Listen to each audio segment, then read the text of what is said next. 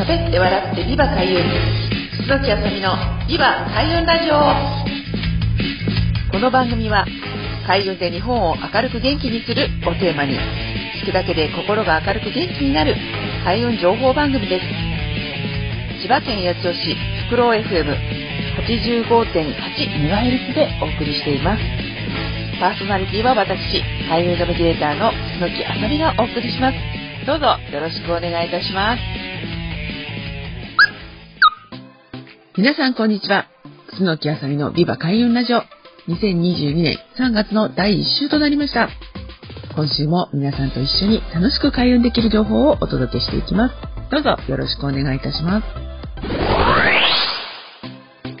はいということで始まりました。ビバ開運ラジオ。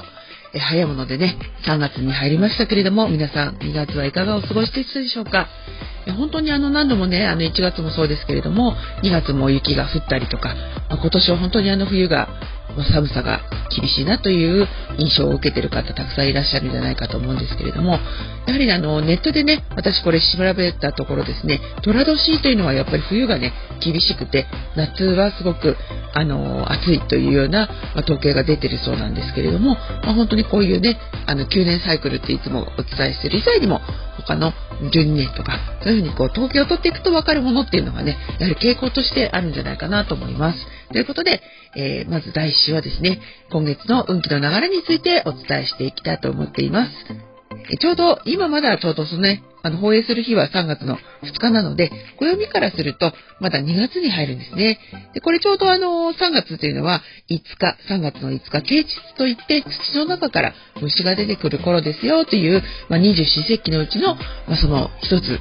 で、あの、そこから次のね、節までという風になるんですけれども、3月は暦の上では3月の5日から4月の4日までが、えー、3月という風にされてまして、まあ、この期間ですね、ま、どういう風に過ごしましょうかというのが、今日のね、お伝えしたい内容なんですけれども、ちょうどですね、まあ、2, 2月、ね、時刻土星の月ということと、まあ、1月はですね、一泊水星の月ということなんですね。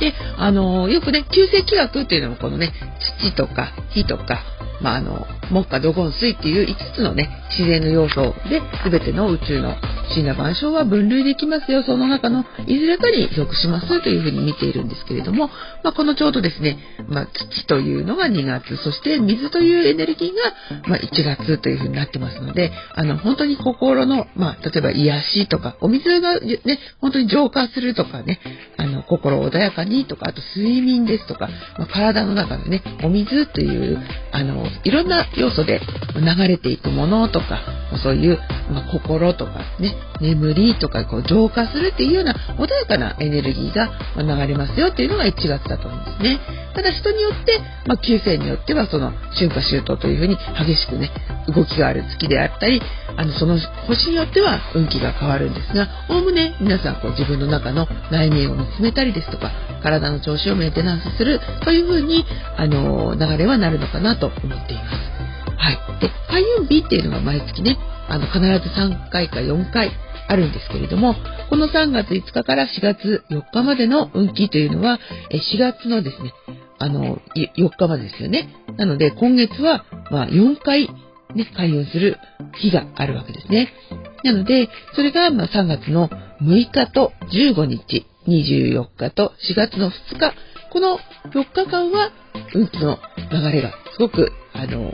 印象的になりますので、まあ、このタイミングで開運する方に行かれたりですとか、まあ、皆さんね、あの自分の体のメンテナンス、まあ、ご自分のね、家族など健康に気をつける日にしていただければと思います。はい、ということで、えー、2022年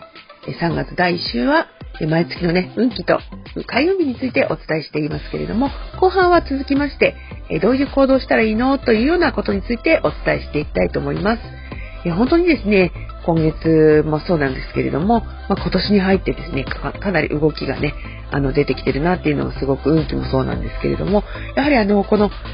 えー、運の流れにこう沿っていくっていうことをするとですね、やっぱり体もそういうこう、まあ、リズムが出てくるっていうふうにすごく感じるんですが、その一泊水星の月はどういうものを食べたらいいのとか、どういうふうにね、過ごしたらいいですかってご質問もすごく受けるんですね。その時にお伝えしているのは、まずですね、何を食べたらいいかっていうのでお答えするとすると、やっぱり旬のものをね、食べていただくというのがすごくいいかなと思うんですね。で、あの、今はね、もうほんと一年中スーパーですとか、まあ、お食料品店で、まあ、通年でね、トマトが食べられたり、キュウリが食べられたりっていう風に、あの、夏のものもね、季節問わず、あの、食べていたりするんですが、まあ、そういったものもね、含めて見ていくと、まあ、今の旬のものっていうのは、まあ、そのスーパーで行くと、まあ、これが出てきます。これからね、あの、菜の花ですとか、まだちょっと早いんですけれども、タケノコですとか、そういうふうにこう、春を感じさせるものっていうのがどんどんね、やっぱり出てくるんですね。あと、山菜ですよね。木の芽というものが、まあ、どういうふうなものかというと、やっぱりこういう季節が冬から春になってくると、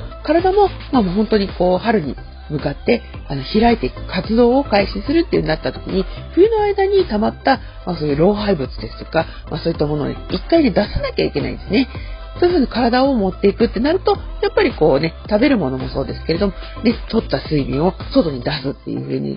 なると、まあ、本当に汗をかくような、体を温めるような、まあ、生姜ですとか、まあ、ニンニクといった、まあ、香草、スパイスですよね。そういったものをこう取り入れていただくと、まあ、今までこうね、お風呂もそうなんですけども、ちょっとね、お塩を舐めてとか、あとレモンをかじってとかね、あと梅干しとかも言いますけども、まあ、その酸っていうね、クエン酸とか酸っぱいものを飲んでお風呂に入ると体のの中でね、クエン酸サイクルがこう回って汗がバーって出るっていうような温活というようなことを、ま、していただけると自然と体がね、中からポカポカと温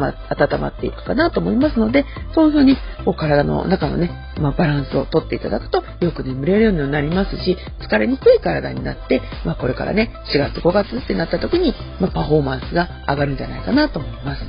で特にこういう今ねなかなか免疫力を上げるっていうのもねあの難しい、まあ、状態だったり運動がね外に行ってできないっていう人もたくさんお悩み抱えてるかと思うんですけれどもそういう時はもう本当にお日様を浴びたり、ね、だんだんこう日がだんだんね、あの伸びたりとか明るくなってきますので、ま日向ぼっこをしたりですとか、まあ、本当にお家の中のこう空気をね、入れ替えるというような、本当に日常にできることでも、まあ、もう私たちの体って実はとっても素晴らしい機能がたくさん備わっていますので、もう本当にテレビをつけてね、あのもう暗いニュースばっかり見てないでちょっと消して外の空気を吸いに行って少しお散歩されるとか、もちろんね、マスクとかもしてる必要はあると思うんですけれども、そうやってこう旬のもの、季節がどういうふうに移り変わっていくのかっていうのを感じながら、まあ皆さんね、体を大切に免疫力を上げていっていただければと思います。ということで、後半ね、あの皆さんにどういうふうに何をね、したらいいのかっていう開運行動についてお伝えさせていただきました。また来月もね、あの、こういった情報は、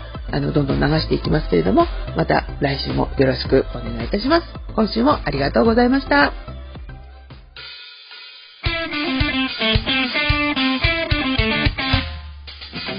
喋って笑ってビバ開運。楠木あさみのビバ開運ラジオ。今回はこちらで終了となります。お聴きいただきありがとうございました。開運ナビゲーター楠木あさみの開運情報やイベント日時は、ホームページや Facebook、Instagram、アメブロなど各種 SNS などでお知らせしています。ぜひチェックしてみてくださいね。最後にご紹介する曲は、私の、えー、住んでます桜市にもあります。自然豊かな環境で地域の特色を生かし、子どもたちの個性を育てる全国の小規模特任校地方の小中学校を応援する学校応援プロジェクトというのを立ち上げています。ここで、えー、曲を作ったんですね、えー、おいでよ僕の小学校という曲です、えー、四本翔さんに作曲していただき、えー、私楠木あさみが作詞をしました。ぜひ聴きながらお別れしたいと思います。それではまた来週リバ開運ラジオをよろしくお願いいたします。パーソナリティは私海運ナビゲーター楠木あさみがお送りいたしました。また来週もお楽しみに。さようなら。冬も自然の足が強くなるよ